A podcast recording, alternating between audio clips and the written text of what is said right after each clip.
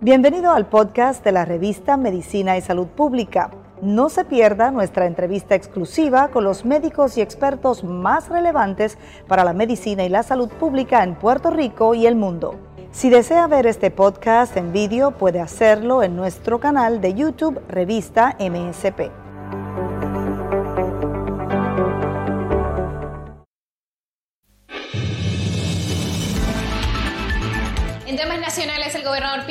Pierluisi dio luz verde, es decir, ya comenzó la subasta para el prometido y tan esperado concepto del nuevo hospital de Vieques. En otro tanto, hoy también les voy a hablar de un síndrome poco común. Afecta al 4% de la población, en su mayoría son mujeres. Provoca sequedad en boca y ojos. Puede ser tan irritante para cambiar lo suficiente la vida de una persona. Quédese conectado con nosotros. Ahora comienza MSP AM Edición Diaria.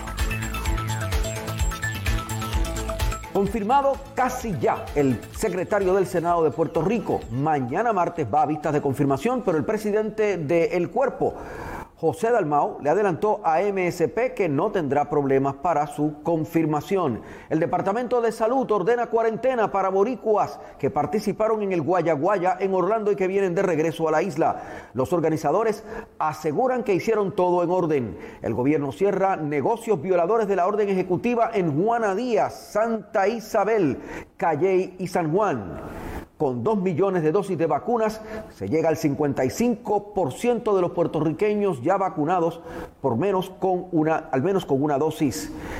Mientras llega a mil millones el número de dosis de vacunas en el mundo y se incendia un hospital de pacientes de COVID-19 en Irak. Hay una severa crisis sanitaria por el contagio de COVID en India. Saludos, mi nombre es Luis Peña y esto es MSP Edición Diaria.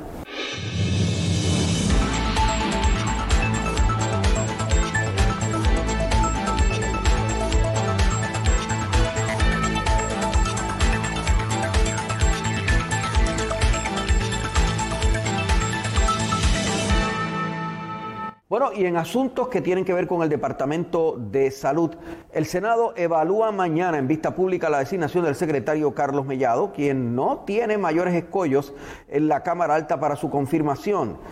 El doctor Mellado, puedo decir que es mi amigo, aún siendo mi amigo, tiene que pasar por todo el proceso. Hasta ahora lo he visto combativo en la calle trabajando con la pandemia, o lo hemos visto hasta ahora vacunando él mismo dijo el presidente del Senado al adelantar que no tiene mayores problemas ni escollos para ser confirmado. El presidente del Senado nos dijo también en MSP que entiende que eh, no hay ninguna objeción de parte de otros eh, senadores. El Departamento de Salud, hablando de salud, ordenó eh, una cuarentena para los puertorriqueños que participaron en el Guayaguaya en Orlando. Los organizadores dicen que se desarrollaron las actividades sin mayor problema pero eh, la verdad es que hubo mucha aglomeración y el Departamento de Salud dice que van a tener que eh, tener cuarentena los que regresen de Orlando después de haber dado un corto viaje allí y además van a tener que hacerse la prueba sobre el COVID-19. Seguimos hablando de salud. La compañera Gisette eh, Arellano nos trae ahora este reporte sobre lo que pasa en Vieques. Por fin el Departamento de Salud pone en marcha el proceso para la subasta y la instalación de un nuevo hospital en esa isla municipio. Luego de la esperada promesa del gobernador Pedro Pierluisi ya dio luz verde e indicó que comenzó el proceso de subastas para lo que sería el mapa conceptual del hospital en Vieques, algo que ha sido reclamado como una atención que merecen los vecinos de la isla 24/7, quienes esperan recibir los servicios de salud. El proceso de subastas comenzó el 23 de abril, el viernes 23 de abril y se realizará hasta el jueves 29 de abril a las 4 de la tarde. Sin embargo, la subasta como tal será el 21 de mayo. Como información importante les quiero acotar cuál fue eh, esa, además, esa consideración que tuvo el gobernador Pedro Pierluisi al referirse al tema. Citamos, nuestra gente de que se merece un hospital que atienda emergencias en las 24 horas del día y que pueda proveer los servicios médicos que necesitan. De esta manera, reiteró además su compromiso con el pueblo de Vieques, que como gobernador sostendría hasta que fuera una realidad. Por su parte, el secretario de Salud, el doctor Carlos Mellado, dijo, finalmente nos encaminamos a la construcción de un hospital donde todos los residentes de Vieques tendrán una instalación a la que acudir, facilitándoles el acceso a servicios médicos para atender sus necesidades. Sin embargo, no obstante, el alcalde de Vieques también decidió expresarse acerca de este tema. José Corsino comentó que la rehabilitación del Centro de Diagnóstico y Tratamiento en Vieques es una de las prioridades del archipiélago. Yo los invito a que usted además siga en comunicación, siga al tanto de todas las noticias con MSP. Visite nuestra página msprevista.com. Gracias compañera Gisette Arellano. Ciertamente se trata de una buena iniciativa del Departamento de Salud. Hay que hacerle justicia finalmente a los residentes de la isla Nena. Y hablando de salud, la Oficina de Investigaciones de Salud intervino en el fin de semana que acaba de concluir con 13 negocios eh, por violaciones a las medidas contra el COVID-19 establecidas mediante orden ejecutiva del gobernador de Puerto Rico, Pedro Pierluisi. Se intervino en el área de Juana Díaz, Caguas, Calley y San Juan. En Juana Díaz intervino con los negocios All Star Bar and Grill, Salpica Bar and Grill, La Mexicana Agridulce Bar and Grill, El Cañón, Reyes y el restaurante La Piña. También se intervino con una cabalgata y dos vehículos por violación al toque de queda. Negocios fueron también intervenidos en Santa Isabel, según nuestras fuentes, y en San Juan eh, cerraron los Michael Pisa y Potato Skin, ya que no cumplían con el protocolo del COVID-19. También se refirió a este último negocio a la Unidad de Salud Ambiental de Puerto Rico. Bueno, y hablando también de, salud, ¿cómo ven dos expertas vinculadas estrechamente a salud el proceso de vacunación en Puerto Rico? ¿Cuál es el perfil de la gente que se está vacunando? Eh, ¿Y cómo vamos con eso en momentos en que ya eh, parece que podemos reanudar la vacunación de la vacuna de Johnson Johnson? Aquí está esta información para MSP Diario.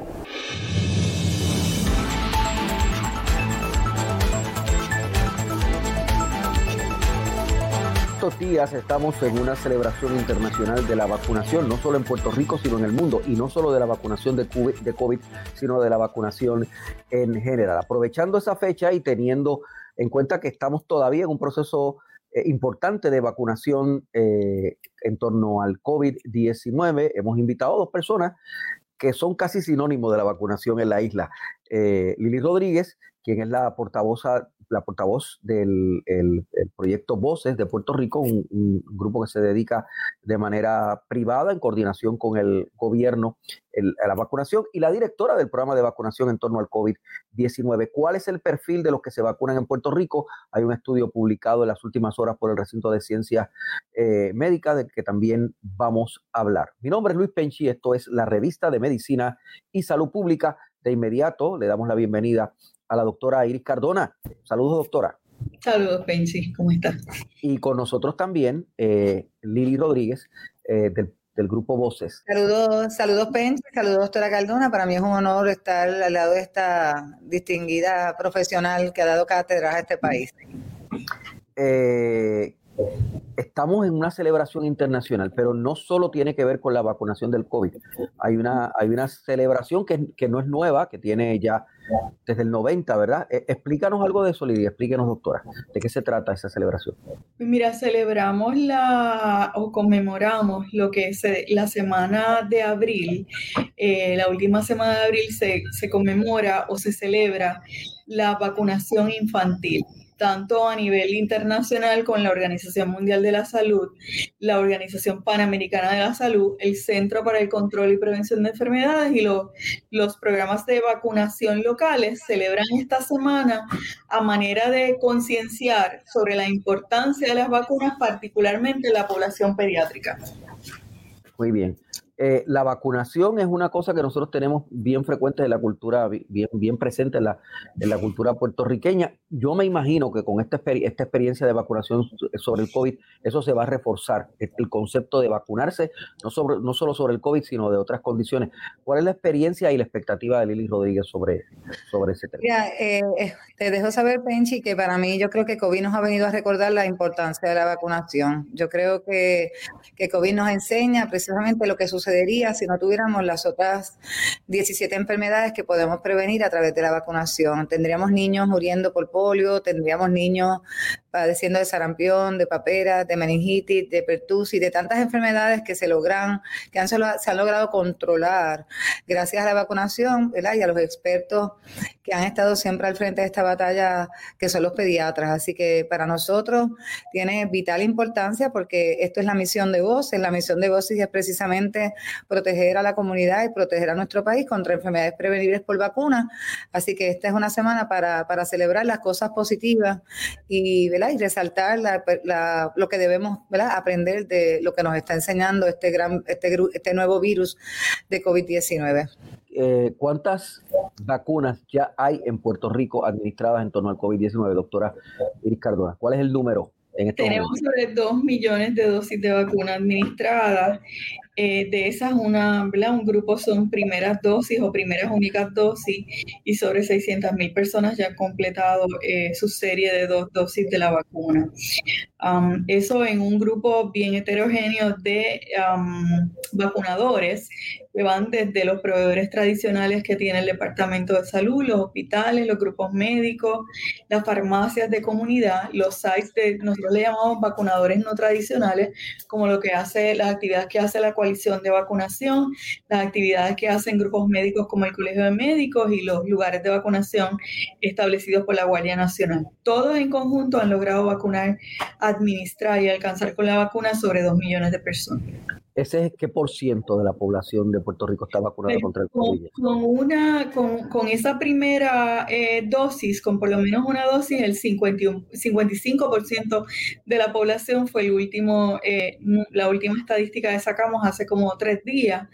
Eh, y con la dos dosis estamos cerca del 25%. O sea, tenemos un camino que andar Recordemos que el, ejercicio de vacunación empezó inicialmente limitado por la cantidad de dosis que nos llegaban, eh, dirigido particularmente a unos grupos prioritarios y recientemente se abre a toda la, a toda la comunidad, a todos los para los cuales hay una vacuna autorizada. Y entonces vamos avanzando en ese número de personas que tienen por lo menos la primera dosis eh, y nos toca caminar en los próximos meses a alcanzar este, esa mitad de la gente con la segunda dosis y seguir, y seguir alcanzando los que no han tenido la oportunidad de vacunarse. Claro, el 55% está cerca del 60%, pero es con una sola dosis nada más.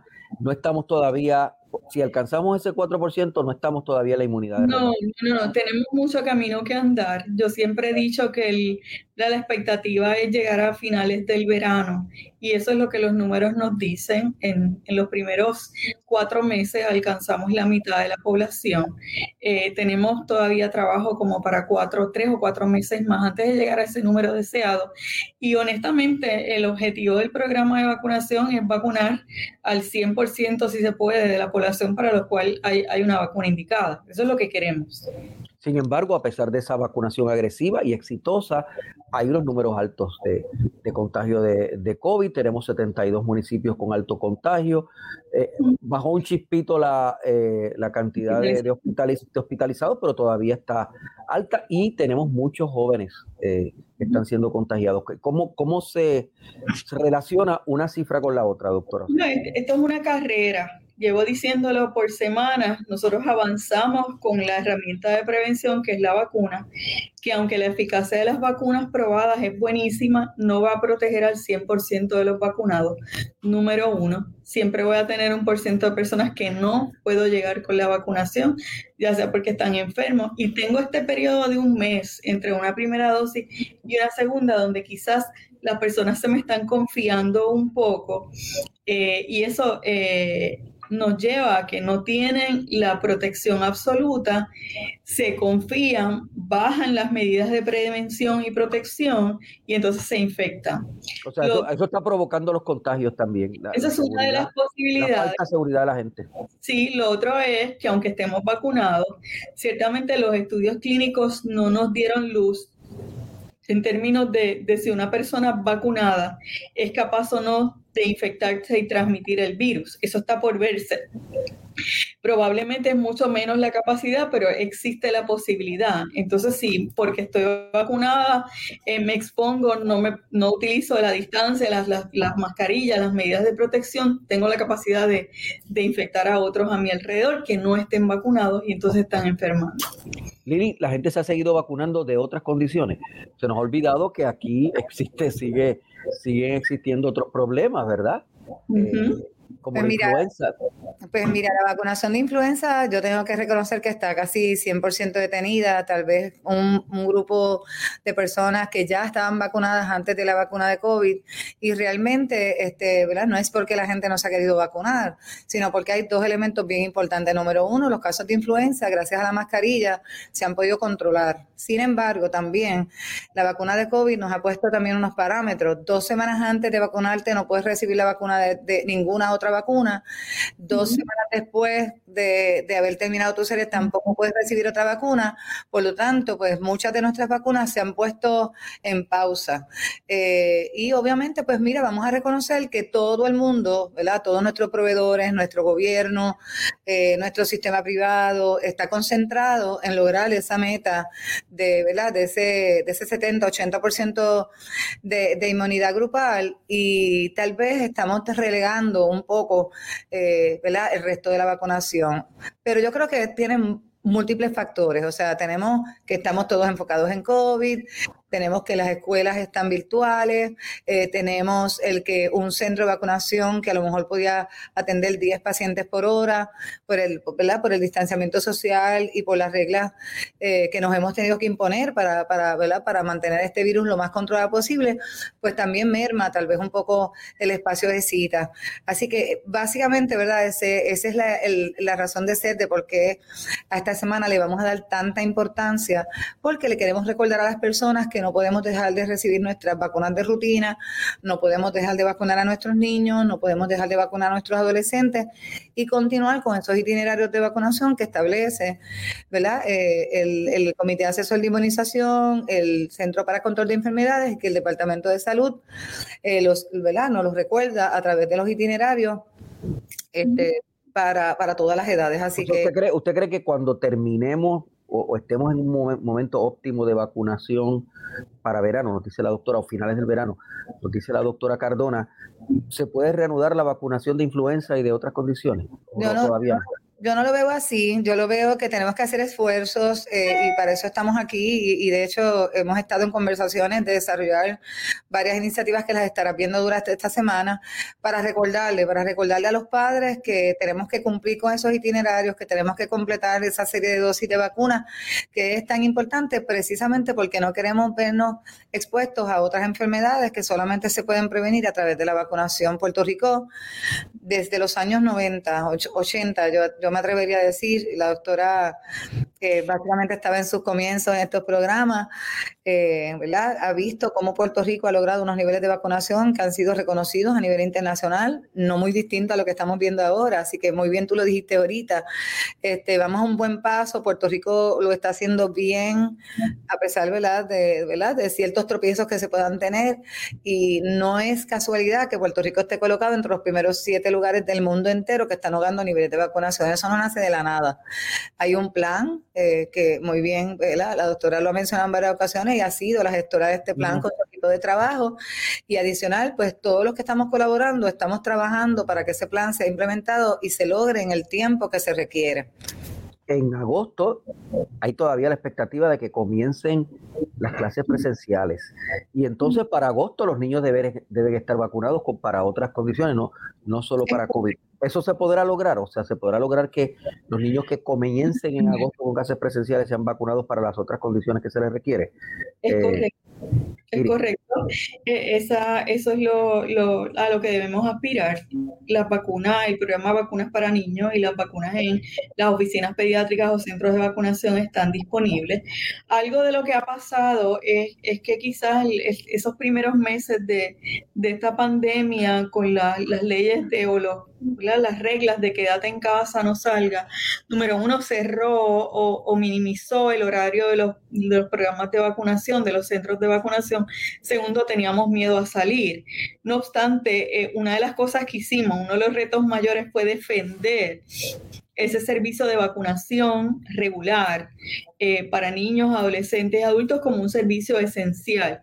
Los centros de vacunación están abiertos, quizás hay algunos que se están concentrando en acelerar la vacunación contra COVID-19, pero el resto de las vacunas están disponibles. Están por los seguros médicos, el programa de vacunas para niños vacuna a todos los, todos los elegibles o todos los beneficiarios del seguro de salud del gobierno y los que no tienen acceso a un seguro eh, de salud. O sea, no hay barreras económicas, no hay barreras de falta de servicio porque están, y el llamado es no solo para la escuela, o sea, los niños pequeños, los niños que están naciendo, eh, que están cumpliendo sus dos meses, sus cuatro meses, sus seis meses, hay que traerlos a recibir su, serie primaria de vacunación también. Hablando de barreras económicas, un estudio divulgado en las últimas horas por el Recinto de Ciencias Médicas dice que en esta etapa de la vacunación, o en la primera etapa de la vacunación, el, el, el proyecto de investigación continúa, pero lo, detuvieron para como que tomar una foto de, del quién se ha vacunado. Eh, el 47% de los vacunados tienen ingresos de más de 60 mil dólares. La mitad de eso tienen ingresos de 20 mil dólares. Y también otro dato importante es que el 36% de los vacunados tienen preparación superior a la escuela, al cuarto año de escuela eh, superior eh, ¿verdad? El restante, que es creo como el 18 o 19%, no tiene, eh, no tiene ese nivel de, educación superior. Es decir, que si vamos a preparar un perfil, aquí se han vacunado mayoritariamente la gente con más ingreso económico, 60 mil dólares, que es un buen ingreso, y la gente con preparación eh, académica superior a la escuela superior. Eh, ¿Usted cree que ese hallazgo es correcto, eh, doctora Cardona y Lili? ¿Qué creen de eso? Lo que pasa es que las prioridades hablaban primero de los trabajadores de la salud, los first responders, entonces entra esa, esa famosa fase, fase 1B que amén de una serie de, trabajadores esenciales, también incluye al adulto mayor. No obstante, nosotros hemos tratado eh, dentro de la ejecución del plan de llegar a otros sectores. Y por ejemplo, cuando visitamos comunidades buscando las personas sin hogar y las personas en, en albergues, nos dimos cuenta que dentro del grupo de adultos mayores, dentro de esas comunidades, a veces en campos, pero a veces también en zonas urbanas, pero bien particulares, que las personas no salen de ahí.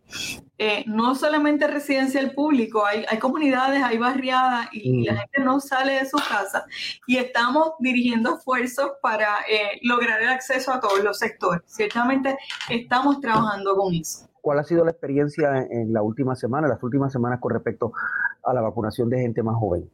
Eh, de gente joven están, están buscando el servicio. Eh, recuerda que se abrió y, y, todavía las vacunas se dirigen eh, en más o menos la, en una proporción de la mitad al sector de trabajadores esenciales, trabajadores en la industria de manufactura, la industria de la farmacéutica, eh, eh, lo que es la industria de alimentos. Todavía estamos trabajando con eso. Y la otra mitad abierta ¿no? a, las citas de vacunación. Los, más jóvenes están yendo a vacunarse a, a farmacias. Tenemos sobre 200 farmacias dando el servicio en un periodo ¿no? de tiempo bastante amplio por cita, ordenado y está funcionando muy bien. Las farmacias de Puerto Rico, según los datos que tenemos, han administrado ya cerca de medio millón de esas dos millones de dosis, han administrado cerca de medio millón. Tenemos programas dirigidos como eh, lo que es el Departamento de Defensa y los hospitales o clínicas de veteranos están vacunando también a ese sector de la población que tiene los servicios de la Administración de Veteranos. Y, hay, muchos, múltiples esfuerzos eh, abiertos y otros más dirigidos y, y, nosotros nos sentimos confiados ¿no? en que la población de Puerto Rico al final del día no importa lo que digan en este momento, este, vamos a terminar vacunando a la mayor parte de los puertorriqueños. ¿Qué porción de la gente joven eh, se ha vacunado? ¿Hay alguna estadística que nos... Mira, eh, sí, hemos alcanzado con una dosis de la vacuna este, cerca de un 6-7% de la población de, de los pequeñitos, los que tienen de, de 16 a 19 años, un 25% de la población de 20 a 29 años, un 30%, a mayor edad vamos subiendo en esos porcentos, un 30% de los que tienen 30 a 39 años, 40-49 es un 37, 50-59 un 45, la mitad casi la mitad. Y entonces ya cuando llegas a, los 60 años, pues tienes el 67% de ese sector, el 88% de los de 70 a 79 y el 72% de los mayores de 80 años, que en este número que te estoy dando no está incluida la vacunación que se dio en los lugares de cuidado prolongado, donde las personas tienen mucha más edad, eh, porque no tenemos los datos todavía segmentados por edad. No obstante, eh, esperamos que esa, esa especie de, pirámide pues, pues, cambie. Recordemos también que la población de Puerto Rico, el grueso de la población es gente mayor. Eh, son mayores de 50 años según los datos del censo, así que eh, nos vamos moviendo en, esa dirección.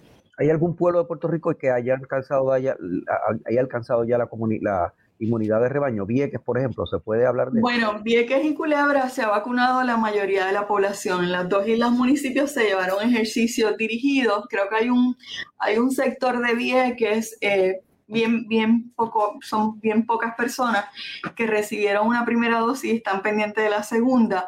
No obstante, en Vieques se han vacunado cerca de casi 5, 4 mil y pico de personas con ambas dosis, que es casi la totalidad de la población. y Culebra, de rebaño allí. y Culebra igualmente, igualmente. Este, en el resto de los municipios, el área metropolitana, tenemos, por ejemplo, municipios como Bayamón, como Carolina, que están cuando cuando miras la gente que ha completado la serie de vacunación, pues estamos en un 30-37%. Eh, municipios em, de mucha población como San Sebastián, también tenemos esos números, pero el, grueso está en, el promedio, que yo te dije que era un 25%, pues tengo municipios que tienen 19, tengo municipios que tienen 22, tengo municipios que tienen 27%, hablándote de, de haber, habiendo alcanzado la, serie completa, sea de una o de dos dosis. Pero eh, esto es un proceso que siempre se dijo que nos iba a tomar unos meses y estamos en esa dirección. Gracias, doctora, y gracias, Iri. Gracias por estar con nosotros. Creo que ha sido una información muy valiosa. Hay que seguir celebrando la semana de la inoculación.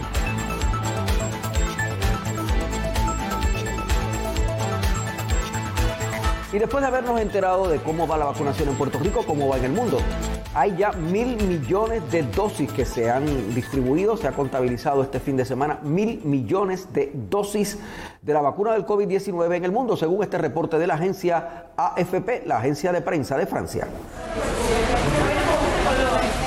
Una imagen repetida mil millones de veces. Ese es el número de dosis de vacunas contra el coronavirus que se han administrado en más de 200 países o territorios desde el comienzo de las campañas masivas de inmunización hace cinco meses. El 58% de estas vacunas se inyectaron en tres países, Estados Unidos, China e India. Los países con bajos ingresos, según el Banco Mundial, solo administraron un 0,2% de las dosis. Mientras tanto, aquellos con ingresos elevados inyectaron casi la mitad, pese a que su población representa la sexta parte de la humanidad. Israel es el país con mayor porcentaje de población totalmente vacunada, en torno al 60%. En América Latina, Chile tiene a 4 de cada 10 habitantes con al menos una dosis y Uruguay a casi un tercio de su población. El fármaco de AstraZeneca y la Universidad de Oxford es el más utilizado en el mundo y ha sido inyectado en 156 países. El inmunizante de Pfizer BioNTech es utilizado por 91 naciones, el de Moderna por 46, Sinopharm por 41, Sputnik V por 32 y Sinovac por 21.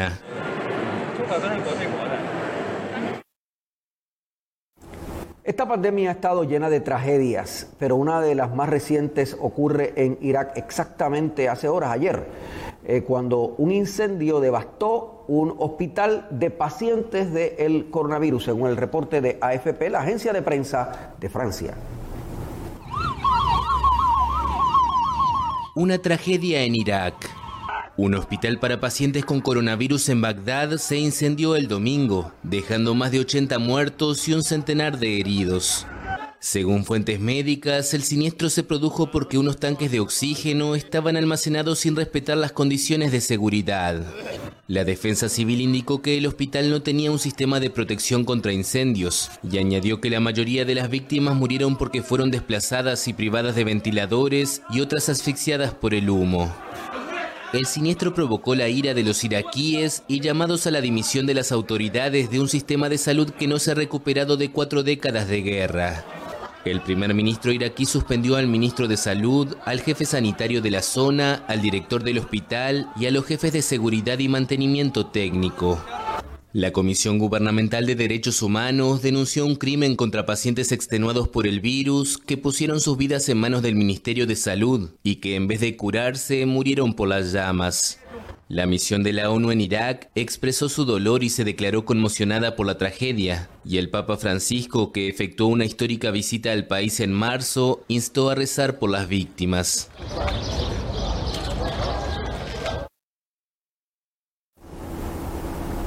Es como realmente echarle sal a la herida. La herida abierta todavía de la guerra en Irak, la pobreza y la situación dramática humana y social y psicológica. Eh, por los estragos de la guerra, encima de eso, en medio de una pandemia ahora y con este accidente que provoca este devastador incendio en Irak. En India hay otro drama humano muy severo. Eh, hay eh, miles de contagios y una situación humanitaria caótica. Aquí está la información también del servicio de prensa de Francia. India padece una violenta ola de coronavirus, con récords de infectados cada día. Solo en lo que va de abril se han sumado 4 millones de casos nuevos y el arcaico sistema de salud del segundo país más poblado del mundo sufre la falta de insumos y de financiación. Hace dos días que estoy viendo que no hay camas disponibles. Si hay camas disponibles, entonces no hay oxígeno. Si hay oxígeno, entonces no hay ningún dispositivo de ventilación. Y si los tienen, entonces no se puede obtener Remdesivir porque no hay en el mercado. Y si llega a estar disponible, lo venden en el mercado negro a 15.000 o 30.000 rupias. Todo esto pasa hoy y debo decir que es un fracaso del gobierno. Muchos atribuyen este rebrote exponencial a la variante india, calificada de doble mutante, porque contiene dos mutaciones preocupantes. Una que se asemeja a la de las variantes sudafricana y brasileña, sospechosa de volver la vacunación menos eficaz y de aumentar el riesgo de reinfección, y otra presente en una variante detectada en California, que podría provocar un aumento de la transmisión. Aunque en proporción a su población el balance continúa siendo menor al de muchos otros países, India podría haber pecado de optimismo prematuro. A principios de 2021, cuando la pandemia golpeaba a muchos países, los indios veían con alivio que el número de contagios diarios era de solamente 9.000, con lo que se pensó que el país quizás superaba la enfermedad. Estudios serológicos sugirieron que una fuerte proporción de la población presentaba anticuerpos y que India posiblemente había logrado la inmunidad colectiva. También se especuló con que la juventud de la población india y la gran exposición a otros agentes patógenos podrían haber aumentado su resistencia al virus. El gobierno central y los estatales autorizaron un retorno a la vida casi normal. Especialistas estiman ahora que las manifestaciones, mítines políticos y festivales religiosos con hasta 25 millones de peregrinos contribuyeron al rebrote epidémico.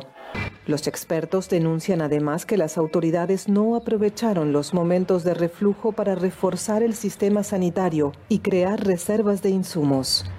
Además, en un impulso de generosidad y de diplomacia de las vacunas, India exportó decenas de millones de dosis de AstraZeneca fabricadas en su territorio. El país ha administrado más de 130 millones de vacunas en una población de más de 1.300 millones de habitantes dándole la vuelta al mundo y entrando en la dimensión profunda de la investigación científica y de la salud, MSP Edición Diaria.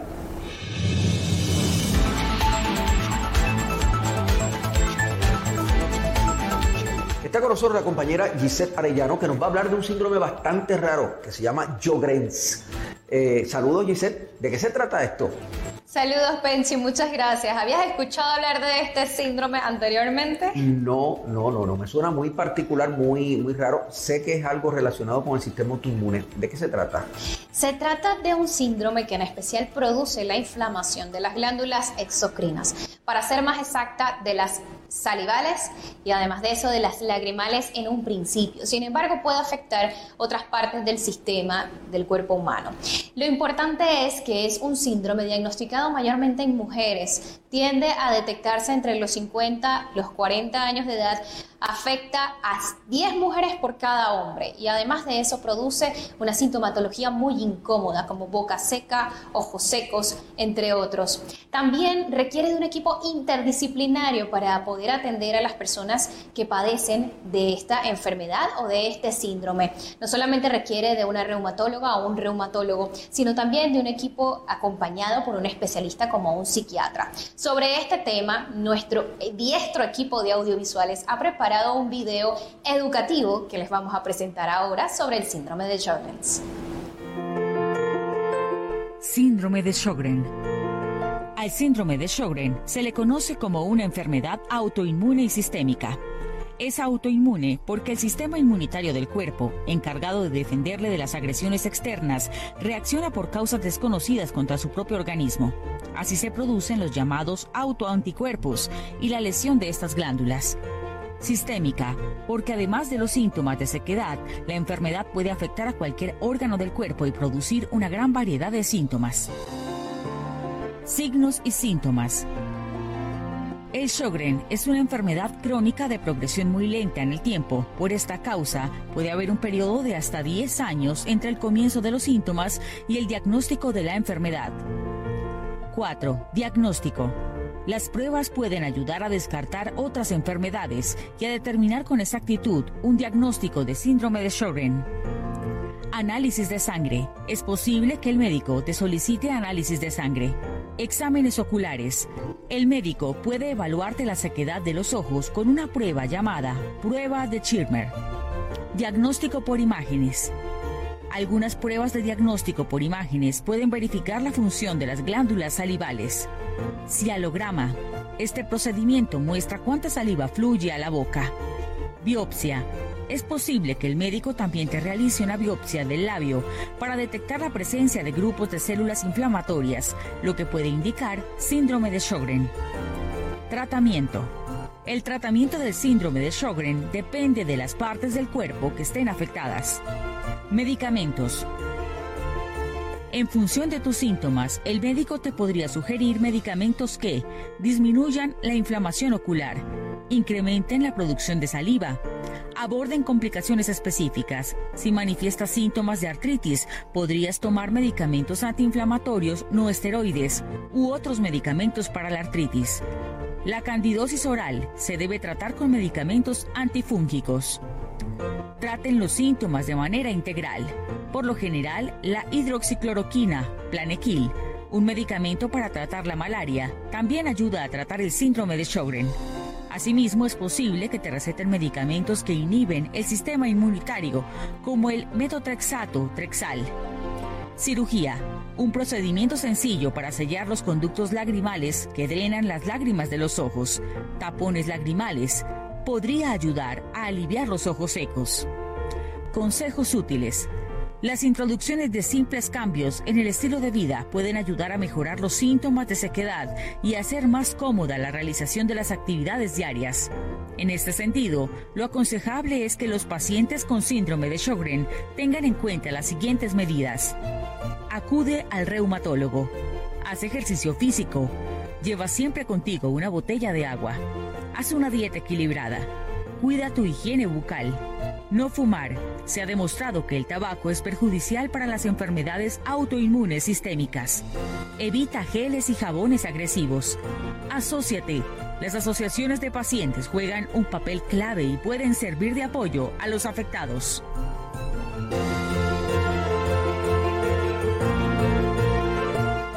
El síndrome de Sjögren's es un reto para la ciencia, pero además requiere de un equipo interdisciplinario para que el paciente logre tener calidad de vida. Este fin de semana en MSP realizamos un foro sobre el síndrome de Sjögren's que usted tiene disponible en Facebook. ¿Cómo lo puede buscar? Búsquenos como revista de medicina y salud pública. Visite además en Instagram nuestras publicaciones como arroba revista MSP. Lo invito desde ya a que también pase por nuestra página web